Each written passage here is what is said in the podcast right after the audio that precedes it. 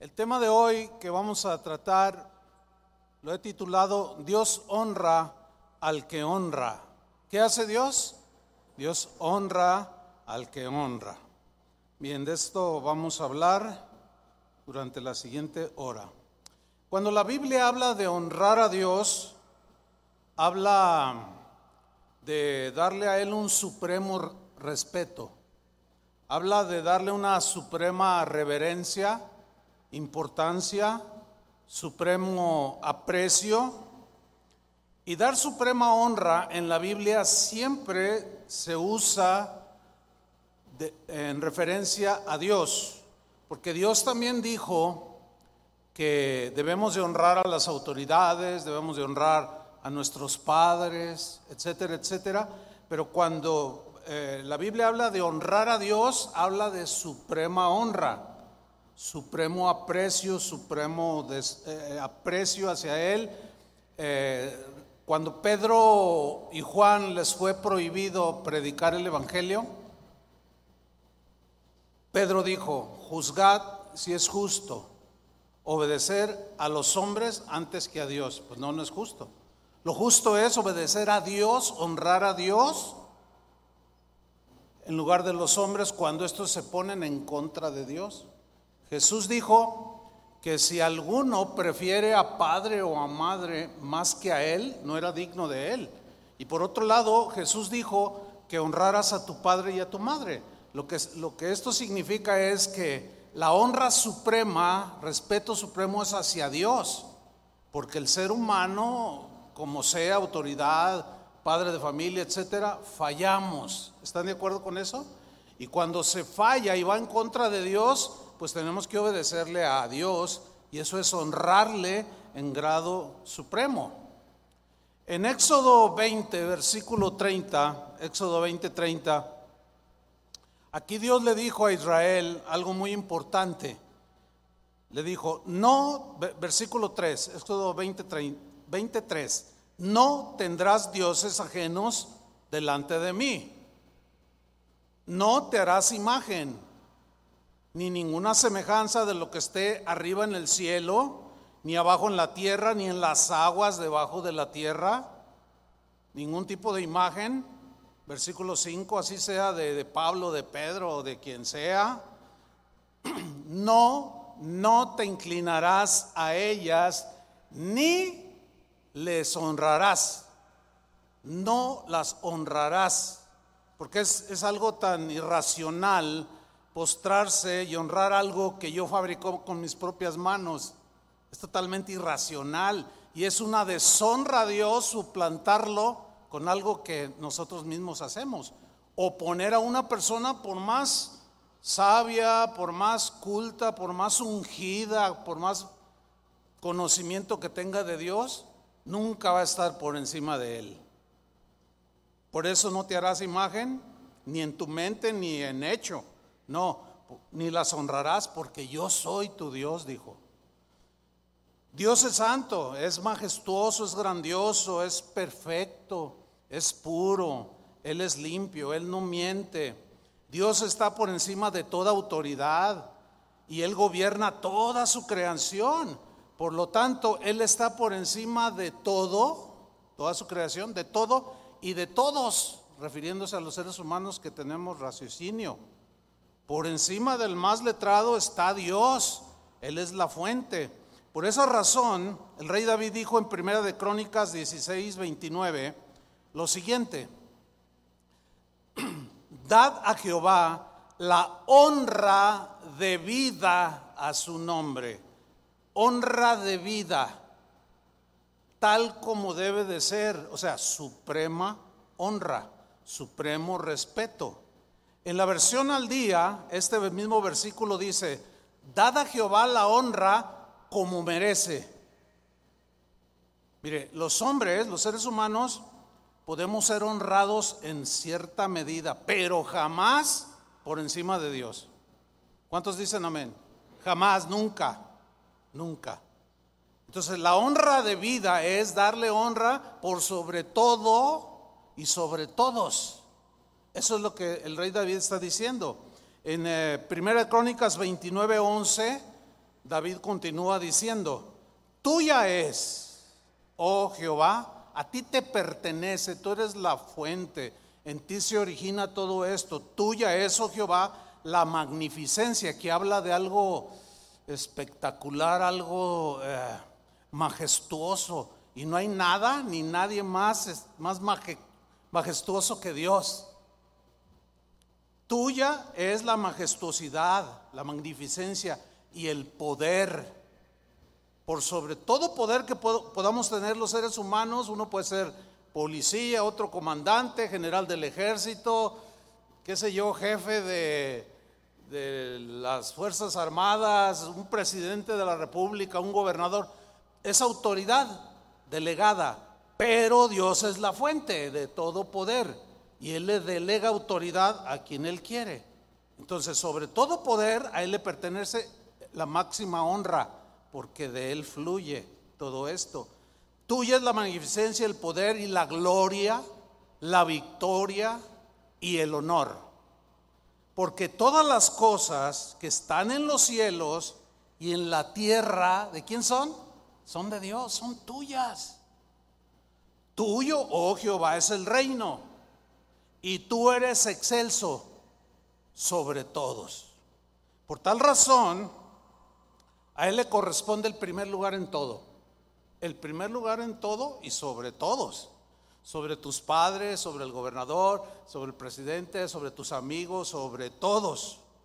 Pablo en primera de Timoteo capítulo 1 versículo 17 escribió lo siguiente.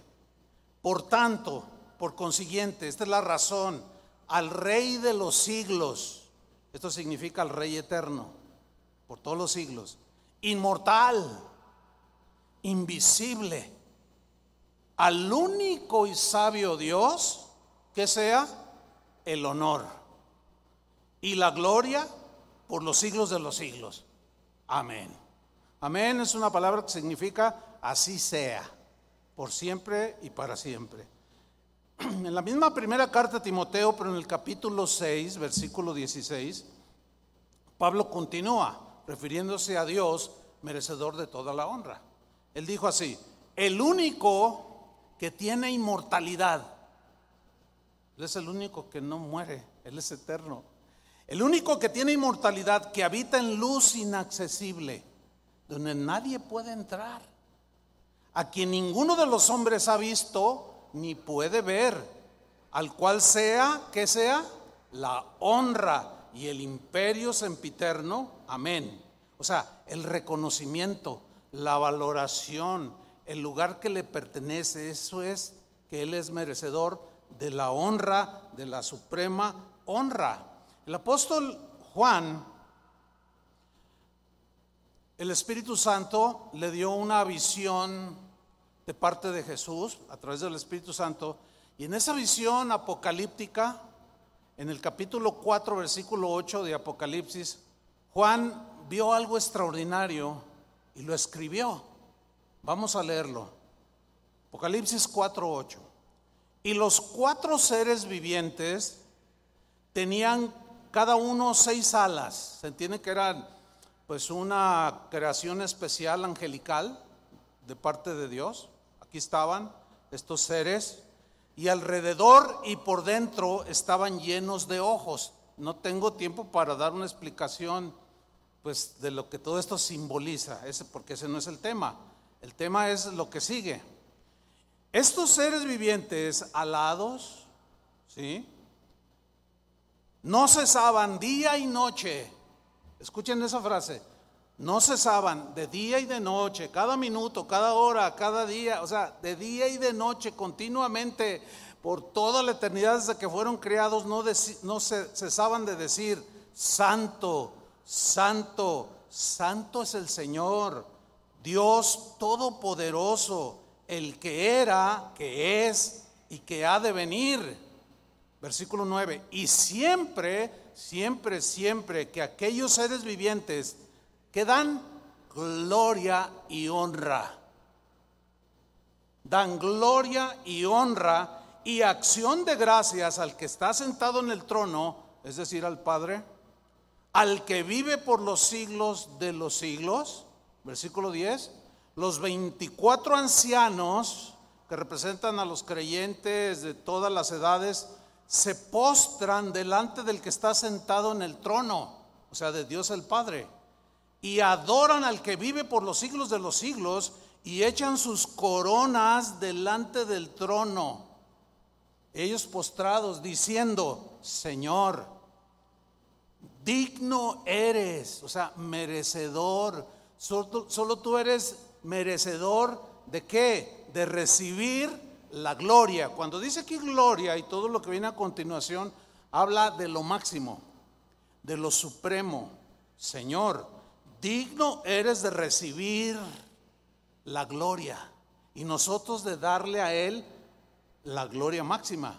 Nosotros podemos reconocer la gracia, el talento, la inteligencia de algunos seres humanos. Entre nosotros decir, wow, qué, mujer tan, tan inteligente, tan, tan tremenda, qué hombre tan más preparado.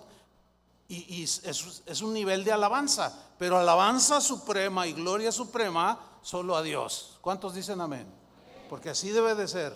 ¿sí? Hay de aquel que toca su gloria, hay de aquel que le roba, como decía el hermano Pablo, siempre lo recuerdo, que seguido me decía, hermano Chuy, no le robes a Dios ni una gotita, decía, ni una gotita de su gloria.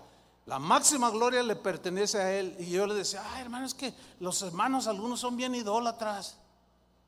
Porque hay dos, tres que son súper idólatras. Ay, ay, ay, ¿qué les pasa? Ay, hermano, gracias a usted yo me salvé. Yo digo, herejía. ¿Cómo que gracias a mí? O sea, hermanos, necesitamos saber darle a Dios la debida honra y la debida gloria y al hombre, porque también la Biblia dice, después vamos a hablar de eso, al que honra, honra. O sea, un aprecio, un reconocimiento, pero jamás un reconocimiento encima del reconocimiento que le debemos de dar a Dios, porque Él es el único digno. Denle un aplauso al Señor. Él es el único digno. Y estos, estos ángeles y todas estas multitudes que se ven aquí dijeron, Señor, digno eres de recibir la gloria, la honra y el poder, porque tú creaste todas las cosas y por tu voluntad existen y fueron creadas. Casi por nada, ¿verdad? Ahora, si nos vamos al Antiguo Testamento para ver así de una manera muy, muy, pues rápida, porque este tema es muy, muy extenso, el Antiguo Testamento ya profetizaba acerca del Mesías. La Biblia lo menciona como el Hijo de Dios. Y ya desde el Antiguo Testamento, Dios el Padre decía que debíamos de honrar, los seres humanos debíamos de honrar al Hijo de Dios, porque de no hacerlo, lo íbamos a provocar y Dios se iba a enojar. En el Salmo 2, versículo 12, un salmo profético, eh, profético mesiánico, mesiánico porque se refiere y describe al Mesías. Aquí Dios el Padre, mire lo que dice, Salmo 2, versículo 12. Honrad al Hijo. Honrad al Hijo. Noten que no dice más al Hijo. ¿Por qué? Porque el Hijo está sobre los apóstoles, sobre Pablo, sobre Pedro y sobre cualquier otro ser humano, sea quien sea. Por eso dice, honren al Hijo para que no se enoje. ¿Quién? El Padre. Honren a mi Hijo para que no, para que no se enoje y perezcáis en el camino pues inflama de pronto su ira, su enojo, cuando se deshonra al Hijo, cuando no se le da la debida importancia. Cuando Jesús entró a la casa de Marta y María, María fue y se postró, apreció su presencia, y Marta toda distraída, y a ella fue la que le llamó la atención. Le dijo, ay Marta, Marta, tan afanada y turbada y yo diría tan sacada de onda. O sea, estaba allí el Hijo de Dios y no tuvo el tino para honrarlo y darle la, atención que él merecía. Pero María fue. Y Jesús dijo, nadie le quitará esa parte que ella escogió. Ella me honró. Y hoy se está honrando a esa María por haber escogido honrar a Jesús. Amén. Honren al Hijo para que no se enoje. Y luego dice, bienaventurados todos los que en Él confían. ¿Por qué bienaventurados, felices, dichosos? ¿Por qué? Porque el que honra al Hijo, Dios lo honra. Lo que nosotros decimos, Dios lo bendice. Cuando decimos, Dios me bendijo, es que Dios nos honró. Por haberse ofrecido a sí mismo, Jesús, por nuestros pecados, dice la Biblia que Él fue coronado de gloria y de honra suprema. Hebreos capítulo 2, versículo 9, lo voy a leer en la versión al día. Dice así, sin embargo, vemos a Jesús. ¿A quién? A Jesús. Noten cómo no aparece ninguna otra persona allí, ningún otro ser humano, por más importante que éste sea dentro de la creación de los seres humanos. No, solo Jesús. Vemos a Jesús que fue hecho un poco inferior a los ángeles. Porque los ángeles, según la Biblia, son mayores porque ellos tienen ellos vuelan, nosotros no volamos. Ellos tienen capacidad de transformarse. Ellos tienen, tienen muchos atributos que los seres humanos no tenemos y que Jesús al venir a tomar forma humana se hizo como nosotros y se hizo menor a los ángeles. Sin embargo, mira lo que dice. Vemos a Jesús que fue hecho un poco inferior a los ángeles. ¿Cómo lo vemos? Coronado de gloria y honra. Acuérdense, siempre que habla de gloria, honra, honor, es supremo. Suprema gloria, máxima gloria, suprema honra, etcétera. ¿Por qué? Por haber padecido la muerte. Por nosotros. Así por la gracia de Dios, la muerte que Él sufrió resulta en beneficio de todos nosotros. Él es nuestro Salvador, Él es nuestro Señor, Él es nuestro Creador, Él es la fuente de todo, Él es eh, en quien nuestras vidas giran alrededor de Él. Esta congregación existe porque Él es el centro de esta congregación. En esta congregación lo tenemos muy claro que la máxima gloria, el máximo reconocimiento y la máxima honra siempre serán para Jesús nunca para nadie más. Respetamos, honramos, apreciamos los unos a los otros, respetamos, honramos las autoridades, etcétera, etcétera, a nuestros padres, etcétera, pero nadie sobre Jesús. Absolutamente nadie. Él es merecedor porque murió por nosotros y nos, nos bendijo. Y hoy tenemos vida eterna.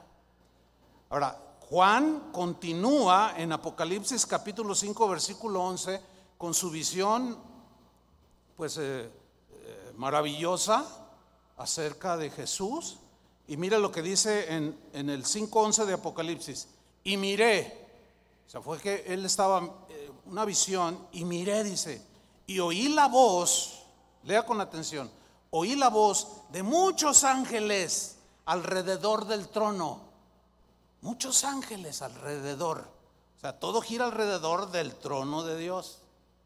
Por eso es que el egoísmo es rechazado por Dios, porque el egoísmo es la, centralidad que tiene el ser humano en sí mismo. Nada más yo, primero yo, después yo y al último yo. Y yo, y yo, y yo, y yo, y nada más velo por mí, por mí, por mí. Y, no, todo gira alrededor de ti. ¿A poco crees que yo voy a girar alrededor tuyo? Jamás Dios lo va a hacer. Él no depende de nosotros, nosotros sí dependemos de Él.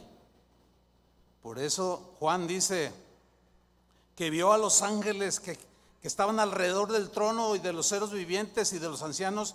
Y el número de estos ángeles, ¿cómo era? Era millones de millones.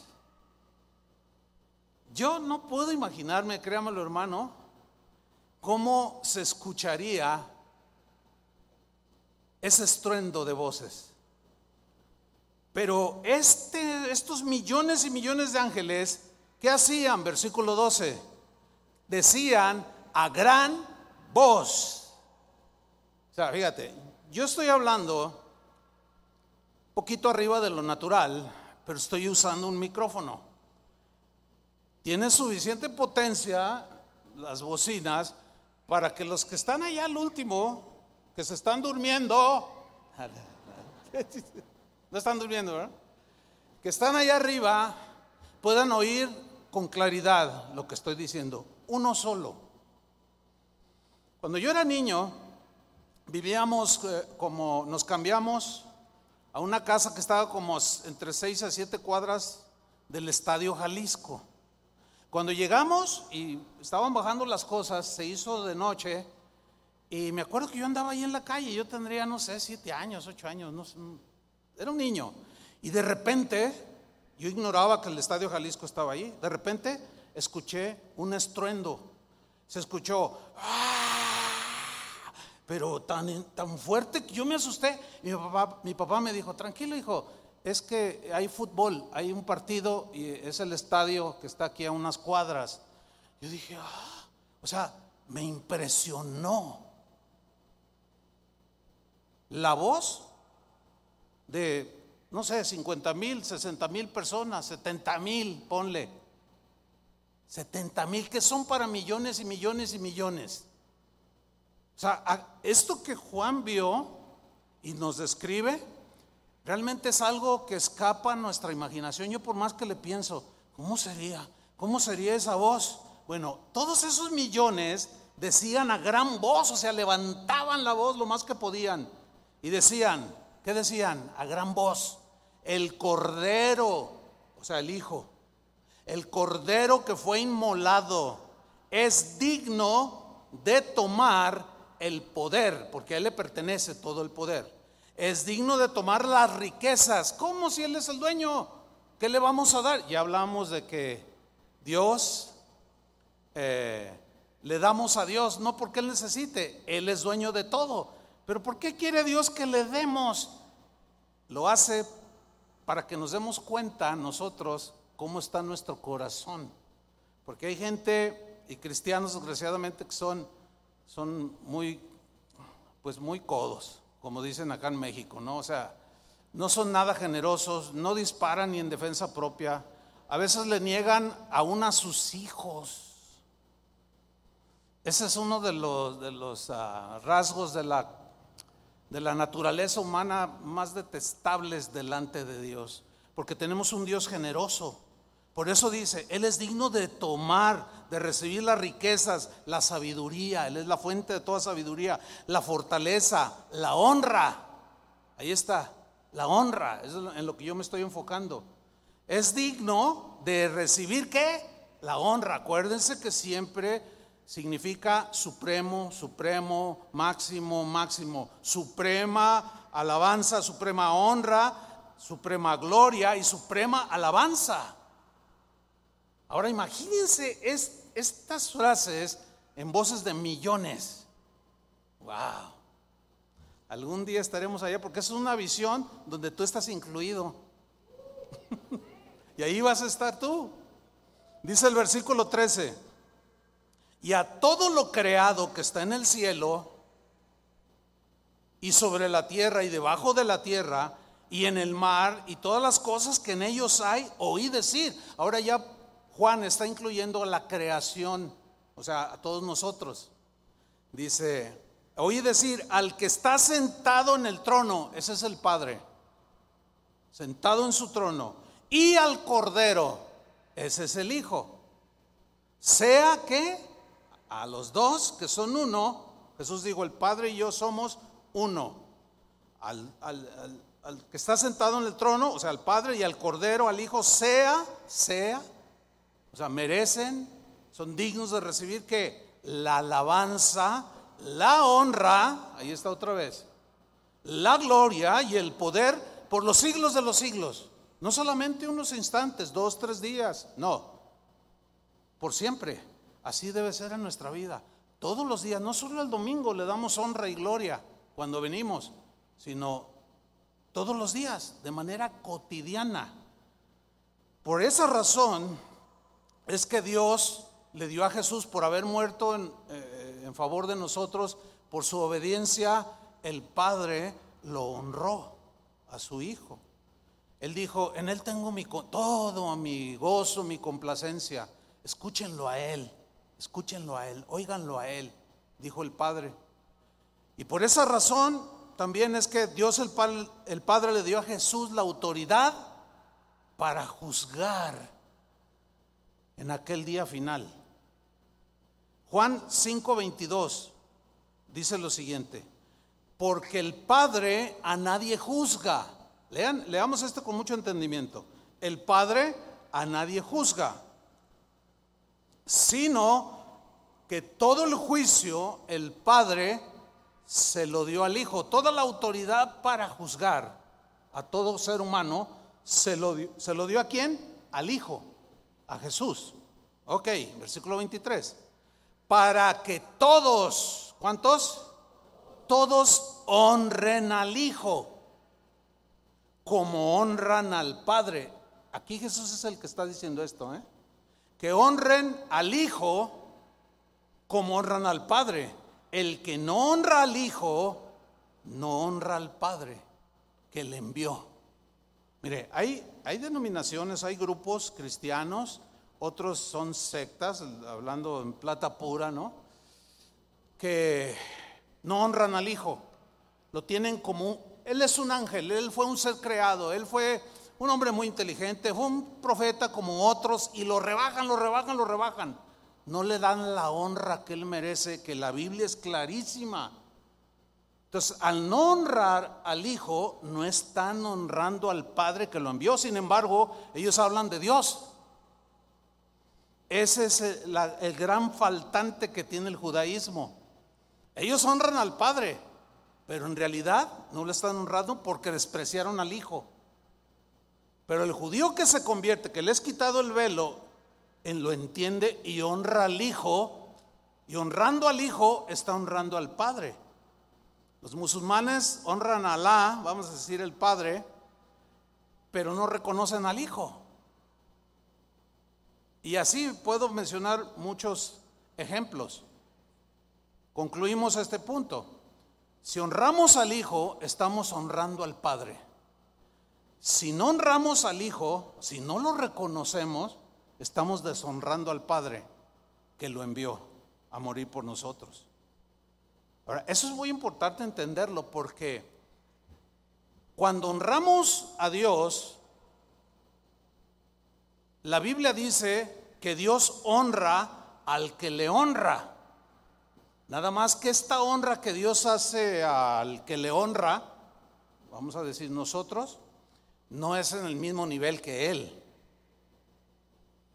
Aquí honra tiene la implicación de aprecio, de aceptación de esa suprema honra. Y eso a Dios le agrada, Dios lo aprecia. Se siente honrado y ahora honra al que le honra. Primera de Samuel 2, versículo 30. Ahí está esa expresión. Dios le dijo a un sacerdote que se llamaba Elí, le dijo en 1 Samuel 2.30, porque yo honraré, yo, dice el Señor, yo honraré a los que me honran. Y los que me desprecian serán tenidos en poco. Entonces, honra lleva la implicación de aprecio, de valorización. Entonces, Dios es no, tenemos que valorarlo en grado sumo, apreciarlo en grado sumo. Pero luego hay una retribución de parte de Dios.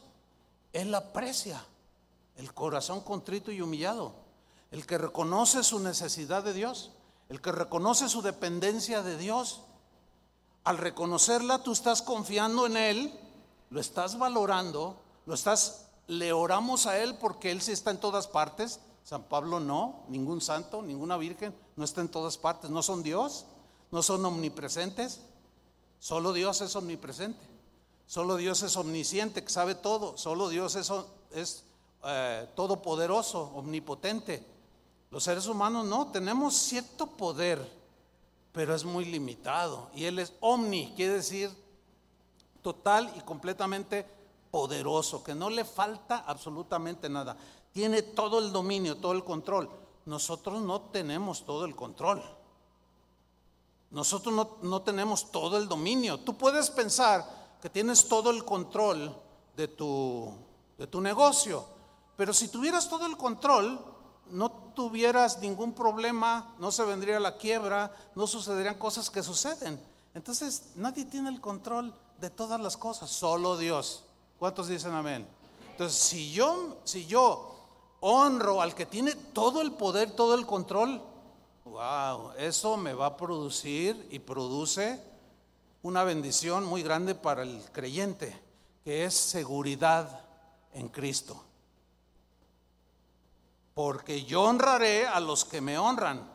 Ahora, si tú lo honras, Dios lo valora. Pero si desprecias, fíjate bien, lo que Jesús da, si no lo valoras, si lo tienes en menos, Dios tampoco te valora.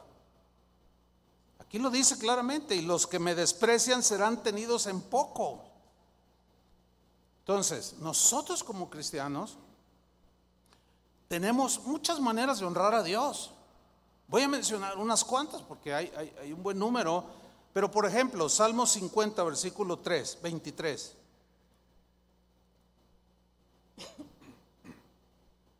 Salmo 50, versículo 23. Leamos este con, mucho detenimiento. Dice así, este salmo, el que sacrifica alabanza, ¿qué? Me honrará. El que sacrifica alabanza me honrará.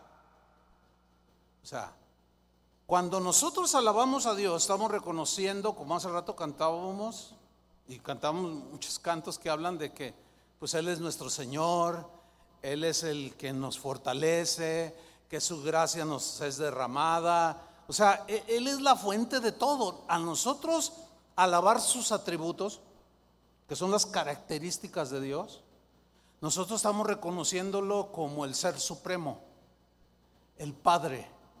Padre significa, uno de los significados es fuente, es fuente de todo, fuente de vida, entonces, cuando nosotros alabamos sus atributos, sus hechos maravillosos, nosotros lo estamos reconociendo y lo estamos honrando. Nunca escuchará en este lugar un canto compuesto al pastor. Ese que se lo canta el que se lo compuso porque no está del todo mal porque hay una honra, pero en la reunión de los cristianos no hay que confundirnos.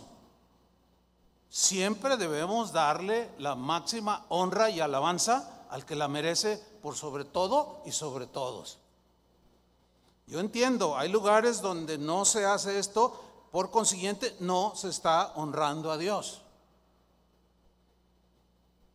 De ahí es donde yo parto para, para reflexionar y a veces, pues, preocuparme no sería la palabra, bueno, sí, me preocupa que algunos que dicen que son cristianos no le sacrifiquen a Dios la alabanza. Gente que va a las iglesias que dice, ay, es mucha cantaleta. Híjole, mejor ni digas nada. Ay, pero una hora ahí parados, mejor no digas nada, porque te pasas tres haciendo fila para ir a ver a las chivas y nadie te dice nada. Y aguantas y pagas a sobreprecio la entrada. Y aquí no das ni, bueno, ¿para qué digo? O sea, mal, mal. ¿Saben qué es eso? deshonrar a Jesús. Gente que dice, bueno, sí me gusta ahí, yo me gusta escuchar, pero, yo voy a la palabra, a lo que realmente tiene sustancia, porque el cantar, el cantar, el cantar. ¿Ah? Quiero pensar que es por, por ignorancia, no por mal corazón, sino porque a lo mejor desconocías esto que estoy diciendo? No lo sé. Pero es claro cuando Jesús dice, el que sacrifica alabanza, me honrará. Lo deshonra alguien que deliberadamente llega tarde solamente a la predicación. Debería de ser una prioridad. Hoy, el día del Señor, voy a honrarlo, voy a ir a alabarlo y llegaré puntual. Así como ustedes llegaron puntuales. ¿Ella Ya conocen por todos, todos muchos países el, el da. Ahora, en el Salmo 50, 23 que leímos, en la versión al día, fíjate cómo lo traduce aquí. Quien me ofrece su gratitud, me honrará. A ver, ¿qué relación tiene la alabanza con la gratitud? Les voy a explicar. O sea, implica gratitud, porque si ustedes notan, cada reunión que tenemos se inicia con alabanza. Entrad por sus puertas, en el inicio con acción de gracias, en sus atrios con alabanza. Y siempre, siempre que iniciamos, el que va a dirigir la alabanza o la, o la que va a dirigir la alabanza, siempre inicia con una acción de gracias. ¿Se han fijado en eso? Eso es reconocerle. Estoy aquí y te doy gracias, Señor. Te damos gracias porque nos diste vida y estamos aquí hoy para alabarte y lo vamos a hacer con alegría y lo vamos a hacer con gozo. Y en los cantos también muchas frases dicen gracias, Señor. Mi corazón te agradece, etcétera, etcétera. Luego llega el pastor Toño y en los anuncios lo primero que hace es orar y decir, Padre, te damos gracias.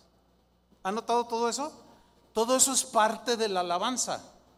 Por eso la traducción aquí, quien me ofrece gratitud o acciones de gracias, me honra. Porque está reconociendo que yo soy el Padre. Que yo soy la fuente de todo. De todo lo que tú tengas, intelectual, espiritual o material, Él es la fuente, de Él proviene.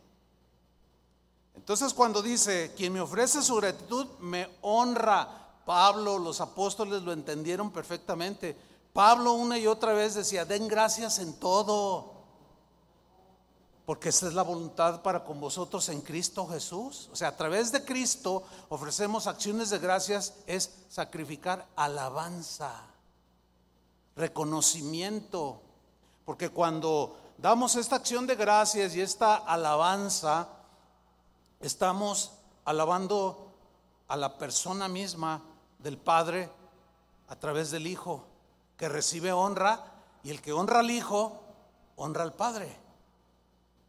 Y luego añade, al que, al que enmiende su camino, al que no era su camino, su conducta le mostraré mi salvación. Nota, ahí está, al que me honra, yo lo honro, dice el Señor. El que me honrare, yo lo honraré. Entonces tú le ofreces sacrificio de alabanza, acción de gracias, lo estás honrando y luego Él te muestra los misterios que conciernen a la salvación. Nos bendice con las cosas espirituales, con entendimiento, revelación, y allí nos está honrando. Nos aprecia que nosotros seamos, eh, pues tengamos gratitud, no como aquellos leprosos que eran diez y el Señor los sanó a los diez. ¿Recuerdan esa historia? Y de esos diez solamente uno regresó y le dio gracias a Jesús. Y Jesús le dijo, que no eran diez, ¿dónde están los otros? No sé, Señor. Pero aquí estoy yo, dice, y se postró y le agradeció. Eso fue máxima honra. Los otros malagradecidos recibieron el favor de Jesús y después lo menospreciaron. Es lo peor que podamos hacer.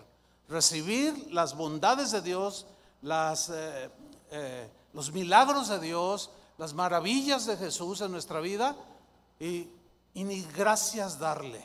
Qué terrible es eso. En Proverbios 3:9, esta es otra manera de honrar, dice lo siguiente: Honra a Jehová, fíjate, honra a Dios con tus bienes. Bueno, ya no tengo que explicar que Dios es el dueño de todo. Él es el dueño de la plata, del oro. Pero, pero ¿por qué dice, dice, honra a Jehová con tus bienes? Reconócelo como una acción de gracias. Dale de lo que Dios te ha dado. El rey David oraba y decía, Señor, te doy gracias por toda esta abundancia cuando recogió una ofrenda que resultó abundante cuando él quería construir el templo, que él no alcanzó a hacerlo, pero su hijo Salomón sí. Y le dijo a todo el pueblo, vamos a hacer una casa para Dios. Y dice la escritura que él le dijo a todo el pueblo y el pueblo respondió de una manera generosa y espontánea.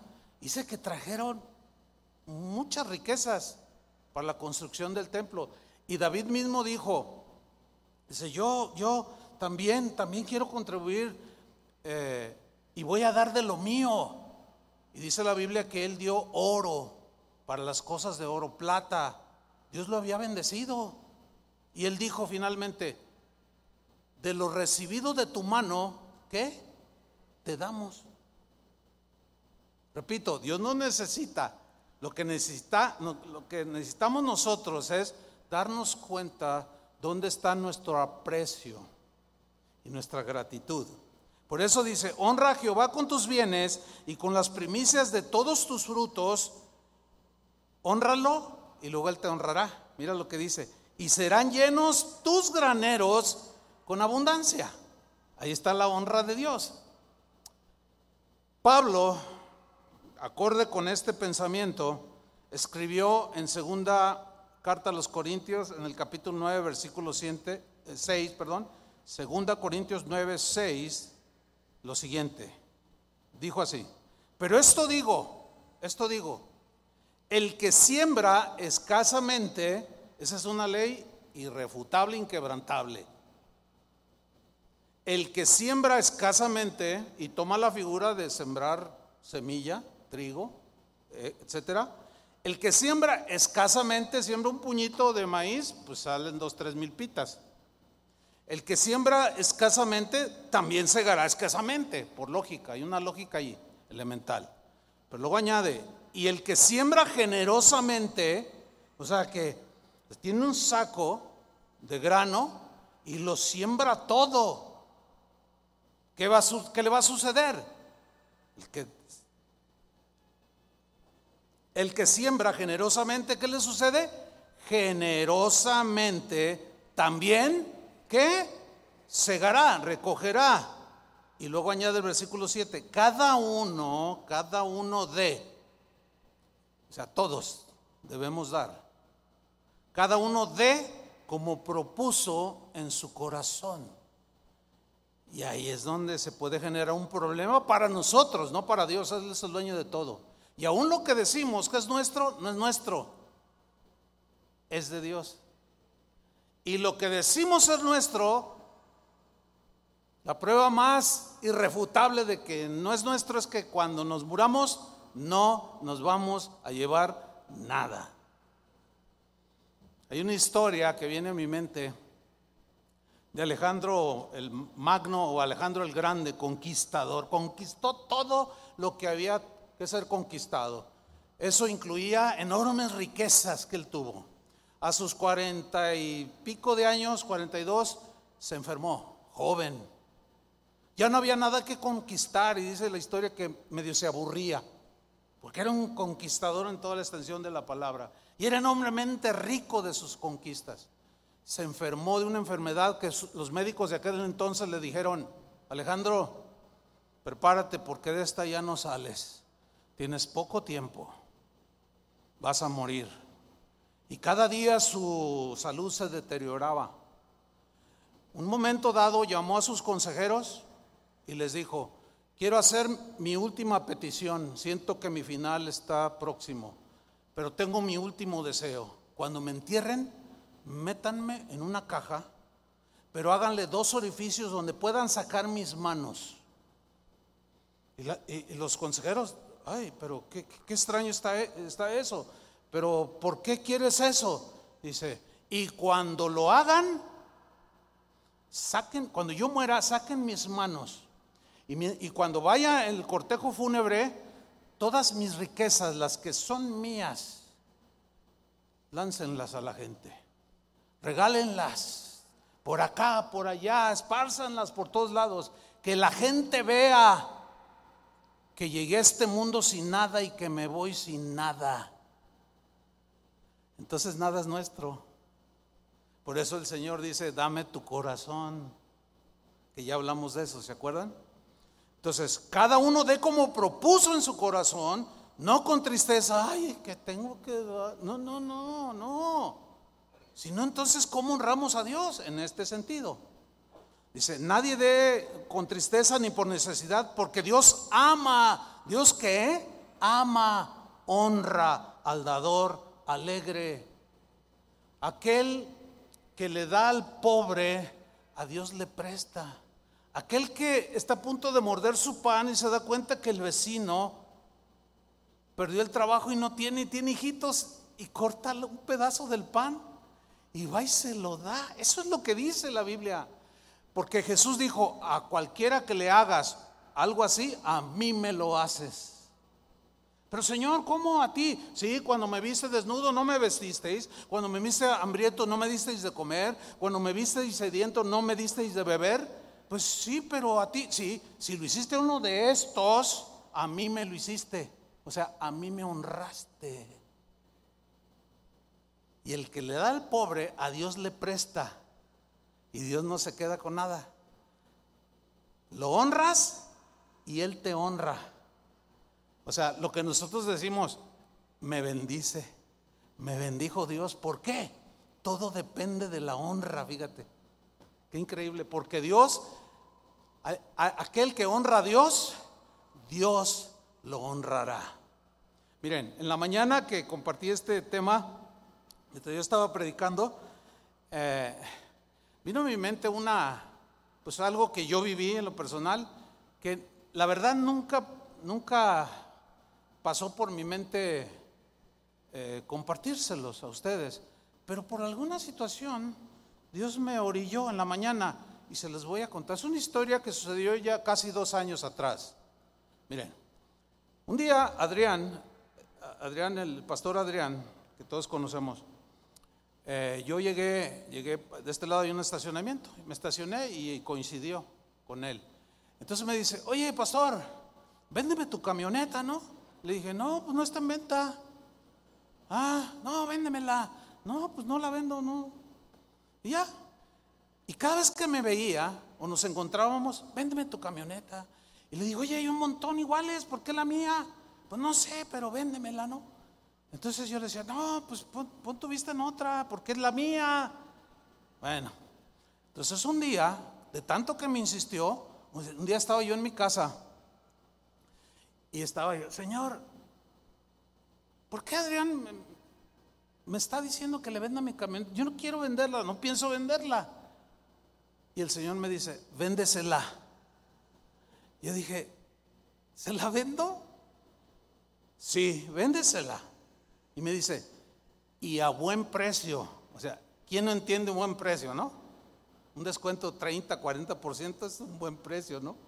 Yo dije, ah, ok, ok, se la vendo, pero si mañana al llegar me lo encuentro.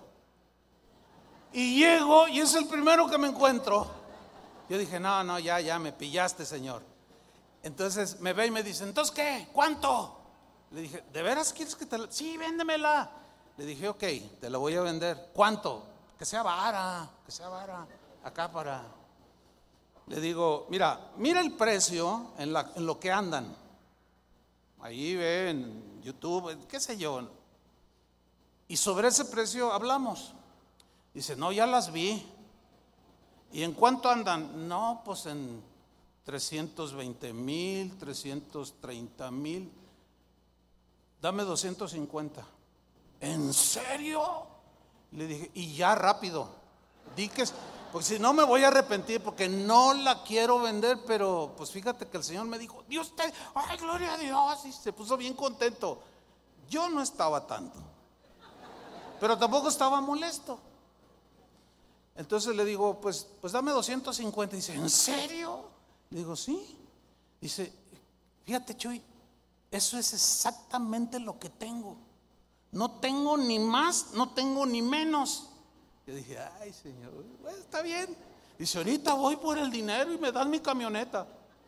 Y pues así, fue a mi casa, me llevó el dinero, le entregué mi camioneta y se fue. Y le digo al Señor, ¿y ahora? Si yo me quiero comprar una igual, yo tengo que ponerle 70, 80 mil pesos. Y Señor, pero dije, bueno, pues busco algo acorde con lo que tengo.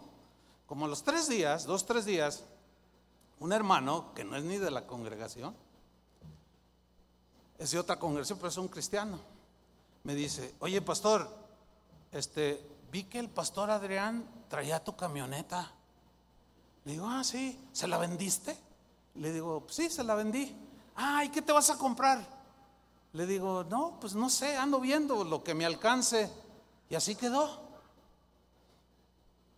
Pasan dos días y me llama por teléfono. Me dice, oye, pastor, ¿ya compraste? ¿Ya compraste un auto? ¿Alguna camioneta? Le digo, no, todavía no. En eso ando. Me dice, pastor, cómprate una nueva del año. Le dije, no, no, no me alcanza ni, ni la mitad, o sea, nada que ver. Luego me dice, no, dice, es que Dios me habló y me dijo que te pusiera lo que reste de la camioneta que tú quieras. Yo te lo pongo. Oye, ¿de veras, hermano? Sí, hermano. Y por favor, recíbelo, me dijo. Entonces yo, es fácil recibir, ¿verdad? Me costó un poquito dar, pero entonces fui a una agencia, me gustó una, le hablé por teléfono, se deja ir, pues ¿cuánto tienes esto? Hace un cheque por el resto. Y la paga de contado. Y yo salgo con una camioneta nueva.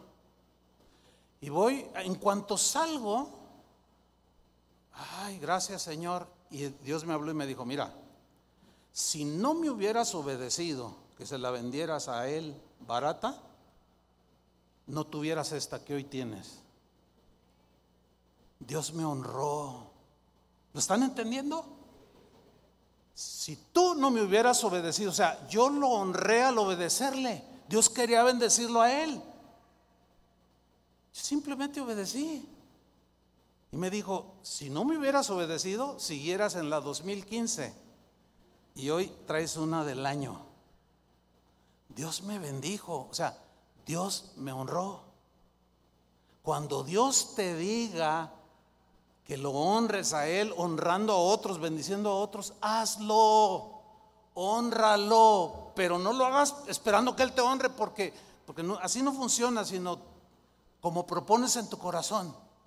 Pero en esta historia que, bueno, yo, yo me puse más contento que todos ustedes, ¿no? Cuando Adrián me ve en la camioneta, dice, ¿ahora llora? ¿Llora? Le digo, pues mira, si no le hubiera hecho caso al Señor que te la vendiera, seguiría en esa. Y lo dice, ah. Le dije, así es que alguien que llegue y te diga, ¿me la vendes? Se la das en 200. Pero este tiene un lado triste. Esta historia tiene un lado triste. No para mí, porque, porque se ve la, la falta de tino, se ve la falta de conocimiento, de entendimiento, porque hace no mucho, un mes yo creo, recibí un correo de alguien, no sé quién sea, decía, pastor, yo eh, andaba buscando una congregación aquí en Guadalajara porque la mía, se, ahora con lo del COVID, pues ya no llegaron, se deshizo y yo andaba buscando una congregación. Y fui este domingo pasado. El correo lo recibí como un miércoles. Fui el, el domingo pasado y sí, me gustó y recibí la palabra y todo, pero cuando salí, fíjense, cuando salí, yo vi que usted iba en una camioneta nueva y me dijo la marca y todo. Dice, es el último día que me paro en su iglesia.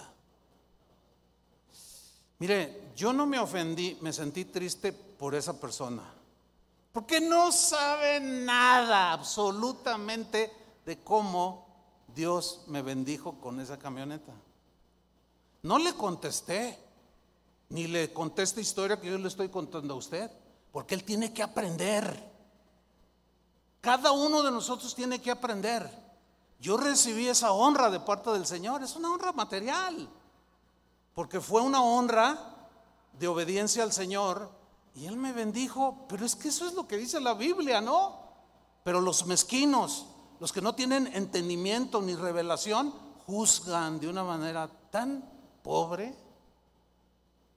No sé si esté aquí la persona, lo ignoro. Porque algunos así como que se agacharon. No, no es cierto. Así como que se dieron aludir. No. No, pero la verdad sentí lástima por esta persona. Dije, no, pues imagínate. Entonces, entonces pues, pues voy a andar en una bicicleta para que se haga miembro de la congregación. O sea, ¿entienden? Pues ¿cómo? Si Dios te quiere bendecir, ¿qué vas a hacer? Pues a recibirlo. Si Dios te quiere honrar, hay muchas maneras en que Dios también nos honra, como hay muchas maneras en las cuales nosotros honramos a Dios. Y si Dios te quiere honrar así, ¿qué? Bueno, será por porque obedeciste, ¿no? Juan 14, versículo 21 dice, ¿quién es el que me ama? Está hablando Jesús en la versión al día. ¿Quién es el que me ama? Está preguntando Jesús. El que hace suyos mis mandamientos y los obedece. Y el que me ama, mi Padre lo amará. Que tiene la, la idea también de honrar. El que me honra, mi Padre lo honrará. Y yo también lo amaré, ahí está, y me manifestaré a Él. ¿En qué? En todas las áreas. Tú honra a Dios en todas las áreas que debe ser honrado y Él dice que honrará al que le honra, hermanos. Fíjate lo que dijo Jesús también en Juan 12, 26. Dice, si alguno me sirve, y hay muchas maneras de servir a Dios, no solo los que sirven aquí en este lugar, sino que tú a través de tu profesión, de tu trabajo, honras a Dios con tu integridad, tu puntualidad, etcétera, etcétera, y tus obras glorifican a Dios y honran a Dios. ¿Sí? Los hombres ven tus buenas obras, dijo Jesús, y glorifican al Padre. O sea, honran a Dios sin conocerlo. ¿Por qué? Por tu testimonio. Eso es algo tremendo. Jesús dice, si alguno me sirve, sígame. Y donde yo estuviere, allí también estará mi servidor. Si alguno me sirviere, ¿qué hace el Padre? Léanlo. Si alguno me sirviere, mi Padre qué? Mi Padre le honrará. O sea, todo nuestro trabajo en el Señor no es en vano. Sea desde lo más sencillo del que barre, del que limpia, del que canta, del que acomoda los cables, del que, del que limpia las sillas, de, o sea, cualquier cosa que hagamos es como para el Señor. Y cualquiera que me sirve, mi Padre le honrará, que es lo que nosotros traducimos, mi Padre nos bendecirá, Dios nos bendecirá. Déjame contarle otra experiencia. Recién convertido, yo tenía un trabajo que me impedía ir a las reuniones. O sea, me convierto al Señor, pero mi trabajo me impedía ir a las reuniones. Yo tenía un hambre de la palabra de Dios, quería entrar a una escuela bíblica que tenía la iglesia, pero no podía porque yo salía eh, a las 9, 10 de la noche. Pues a esa hora ya no alcanzaba nada. Entonces yo oraba, yo me afligía y le decía al Señor, Señor, dame un trabajo donde yo pueda tener un horario para aprender de ti, conocerte más y crecer en, tu palabra, etcétera, etcétera. Y el Señor me habló y me dijo, renuncia y busca. Generalmente no renunciamos de un trabajo eh, hasta no tener uno más o menos asegurado, ¿no? Y yo le dije, Señor, pero, déjame ver. No, no, no, no, me dijo, en tu caso, renuncia y haz un paso de fe, obedéceme y yo te voy a, te voy a dar lo que necesitas, lo que me estás pidiendo. Y en, ese, en esa búsqueda, Dios me probó. Porque fui a un empleo, a una empresa. En aquel tiempo había un, una, pues era una tienda tipo suburbia, de ese tipo eh, tipo Liverpool, que se llamaba Woolworth, que estaba aquí en 16 de septiembre y Juárez. Esa tienda ya no existe. La cadena todavía alrededor del mundo, pero aquí desapareció. Cuando yo voy a solicitar ese empleo que ofrecían, para hacer la historia corta, a mí me, llamó el, pues el que estaba ahí entrevistando y me dijo, ¿sabes qué? Tú llenas todo el perfil. Te sacaste la lotería, me dice. Te va a ir como nunca imaginaste en esta empresa, porque el puesto que tú vas a ocupar es de mucha proyección.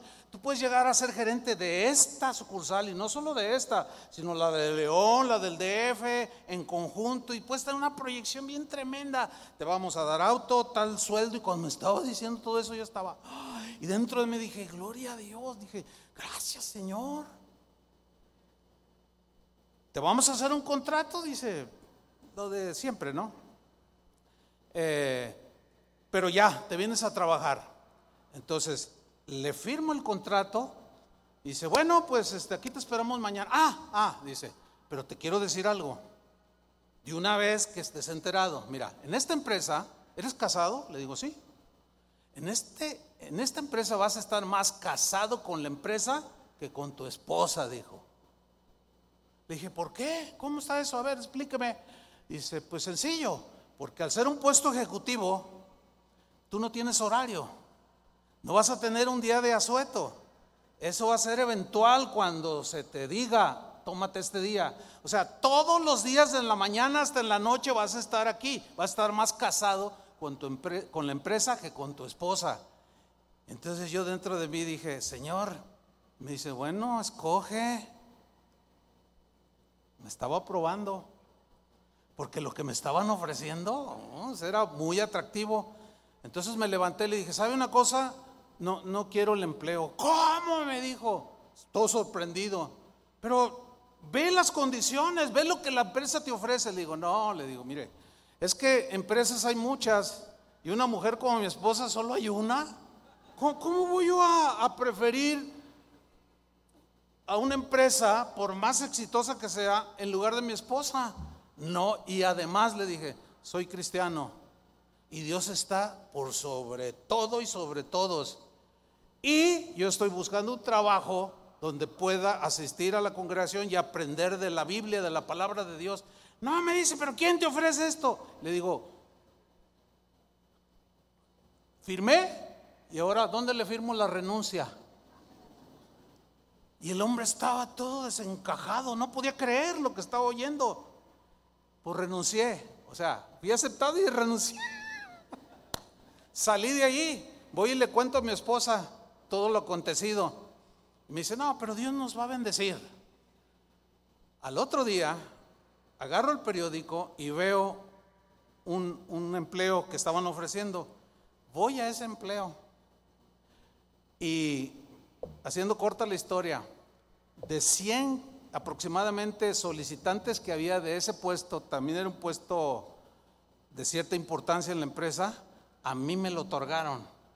Y me dice el gerente de, ese, de esa gran empresa, me dijo, mira, te vamos a pagar tanto, que era lo doble que Woolworth me ofrecía. Y te vamos a hacer esto y esto y lo otro. Tu trabajo va a ser de las 8 a las 5 de la tarde, pero si, si realizas tu trabajo dos, tres horas antes, puedes irte a esa hora. Dios me dio sabiduría para hacer mi trabajo que tenía que hacer en tres, cuatro horas. Entonces yo entraba a las ocho, salía a la una, dos de la tarde y llegaba a mi casa y tenía toda la tarde. Dios me bendijo, Dios me honró. En un lapso de tres, de seis meses, tres veces me subieron el sueldo. Dios me honró porque lo honré. Bueno, me cuesta trabajo eh, poner eh, eh, experiencias personales, pero esa es la realidad. Así sucedió. ¿Qué vas a hacer tú, hermano? ¿Vas a honrar a Dios? ¿O, lo vas a menospreciar? ¿No vas a confiar en Él? ¿No le vas a dar todo, todo lo que Él merece? El reconocimiento, la acción de gracias. Dios honró a José porque dijo, no, no, no, o sea, nunca se quejó por lo que le hicieron sus hermanos. Lo llevó a ser primer ministro en Egipto. ¿Por qué lo honró Dios de esa manera? Porque él honró a Dios. Dios honró a Daniel cuando el edicto de Darío el rey dijo, todo aquel que no se postra ante los dioses que yo he hecho, se ha echado en el foso de los leones. Y cuando Daniel se enteró, dice que llegó a su, a su dormitorio y abrió las puertas y se hincó delante de Dios y lo estaban espiando, lo descubrieron Y fueron y le dieron el chisme a Darío. Y Darío, que tenía cierto precio por Daniel, le dijo, ay, que Dios te salve, le dijo. Lo agarraron, lo echaron al foso de los leones. Y a la mañana siguiente Darío, lamentándose, se acerca y dice, Daniel, aquel que sirve al Dios vivo, Dios te ha salvado. Pues, asumía que ya estaba hecho pedazos, ¿no? Y en el estómago de los leones. Dice, ay, aquí estoy, rey. aquí estoy, dice, Dios me ha librado. Dios honró a Daniel porque él honró a Dios y lo libró. Dios honró a, David cuando venció a Goliat que desafiaba al ejército de Israel, ¿se acuerdan? Esos miedosos y los todos salían corriendo. Saúl, empezando por el rey Saúl. Y de pronto llega el jovencito David que le llevaba comida a sus hermanos. Dice, ¿quién es ese gigante que está desafiando y está ofendiendo al Dios vivo? Pues es Goliat, pero hasta para allá, niño. No, no, no, no, no. Dice, a ver, y empieza él. O sea, sus fuerzas, su valentía surgió del aprecio y del valor, la valorización y de la honra que, que le daba Dios. Y dijo, no, a este gigante yo me lo he hecho. En palabras mexicanas, ¿no? A este a este yo, yo me deshago del, no, eres un jovencito. dice, no, yo, y ustedes conocen la historia. Eh, Saúl le dice, bueno, ponte mi armadura y se la pone y dice, ay, me queda grande, toda le quedaba floja. se la quitó y agarró una onda y agarró unas piedras y le tira una piedra y le da en la frente y derribó al Goliat. Honró a Dios, no tenía miedo al hombre y Dios lo honró lo puso como rey de Israel. Dale un aplauso al Señor. Dios honra al que le honra. Dios honra al que le honra. Déjeme terminar con esta historia que es súper, súper, súper. Había un rey llamado Nabucodonosor, rey de Babilonia. El imperio de ese entonces más exuberante, más impactante, espectacular que había. De hecho, los jardines colgantes de Babilonia llegaron a ser, en un tiempo en el pasado, una de las siete maravillas del mundo antiguo. No para que se dé color cómo era esa ciudad, ese imperio, Babilonia. Bueno, esa Babilonia tenía un rey, Nabucodonosor. Era un rey soberbio, prepotente, autosuficiente. Sentía que no necesitaba nada, en fin. Ese rey un día tuvo un sueño, un árbol frondoso donde todas las aves iban y se cubrían, pues era él, ¿no? Pero de pronto vio que ese árbol era desgajado y destruido y se turbó. ¿Cómo? ¿Cómo? Yo, yo, este, ¿cómo que eso que soy yo? ¿Cómo? No entiendo ese sueño. Y le mandó llamar a sus hechiceros preguntándoles la interpretación y ninguno supo. Y alguien dijo, por ahí hay un joven de entre los cautivos que tomaste de los israelitas. Se llama Daniel. En él habita el espíritu de los dioses, así dijeron los paganos, ¿no? Es un hombre sabio, entendido y, tiene sueños y pues su Dios le da interpretación. Llámenlo. Y lo mandan traer a Daniel y le cuenta el sueño. Vamos a leerlo. Daniel 4:24 le dice, esta es la interpretación, oh rey, y la sentencia del Altísimo que ha venido sobre mi Señor el Rey. Te echarán de entre los hombres y con las bestias del campo será tu morada. Y con, y con hierba del campo te apacentarán como a los bueyes, y con el rocío del cielo serás bañado, y siete tiempos pasarán sobre ti. O sea, un desastre total su vida, en quiebra total, en desgracia total. Dice, todo esto te va a suceder, esa es la interpretación, rey. Hasta, hasta que conozcas que el Altísimo tiene dominio en el reino de los hombres y que lo da a quien Él quiere, hasta que lo reconozcas. Mientras no lo reconozcas, vas a durar con esa condición. Pasa un año, versículo 29. Al cabo de 12 meses, esto siempre, eso significa que la desgracia no siempre viene en dos, tres días después de que se deshonra a Dios. Pasa un tiempo. Aquí pasó un año, doce meses, paseando en el palacio real de Babilonia. Habló el rey y dijo, contempla aquella majestuosidad de ciudad. Dice, ¿no es esta la gran Babilonia que yo, yo, fíjate, yo edifiqué para casa real? con la fuerza de mi poder y para la gloria de mi majestad. Uy, qué humilde, ¿verdad? Así como que yo no necesito a nadie y todos me necesitan a mí. Escúchame bien, no hay ni un ser humano que no dependa de algo ni de alguien. Todos dependemos de algo y de alguien. Cuando nacemos dependemos de nuestra madre, de nuestro padre. Cuando crecemos dependemos de la educación de nuestros maestros, dependemos de respirar el aire y luego vamos creciendo, adquiriendo pues eh, algunas gracias por allí, algún conocimiento, alguna profesión, empezamos a tener éxito y nos sentimos la última Coca-Cola del desierto, el último queso del establo y la última aspirina del botiquín. hey, yo, yo, mira, yo, yo esto lo hice, yo esto, yo es que yo, es que, bájale, te lo digo en serio, ¿eh? Bájale, y para que, para que se oiga bíblico, bajadle. Bájenle, bájenle rayitas, hermanos. Bájenle. Sigamos leyendo. Después de jactarse de todo lo que él había hecho, Dice el versículo 31, aún estaba la palabra en la boca del rey cuando vino una voz del cielo. A ti se te dice, rey Nabucodonosor, el reino ha sido quitado de ti. ¿Se acuerdan que Saúl deshonró a Dios? ¿Y qué le sucedió? Dios lo quitó de ser rey. Le quitó todo.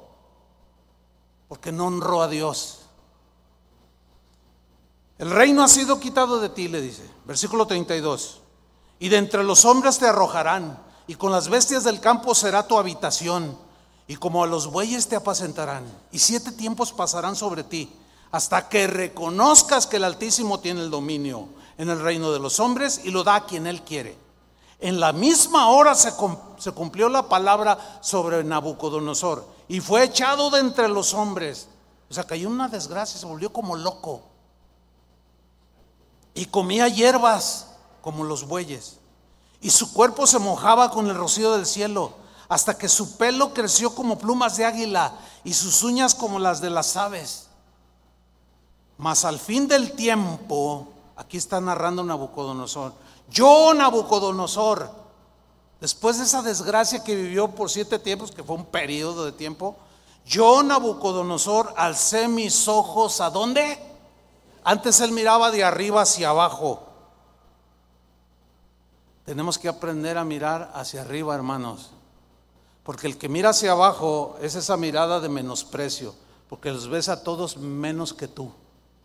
Porque tú eres el mero mero. No, no. Sé humilde y, y aprende a mirar al cielo siempre. Siempre que recibas algo de Dios, mira al cielo y di gracias, Señor. Honralo. Dale gracias. No digas, eso es por la fuerza de mi sabiduría o con el poder, porque yo sí estudié, porque no, no, no, no, no. No les va bien, no nos va bien, hermanos. Escuchen esta advertencia. Sigo leyendo. Alcé mis ojos al cielo.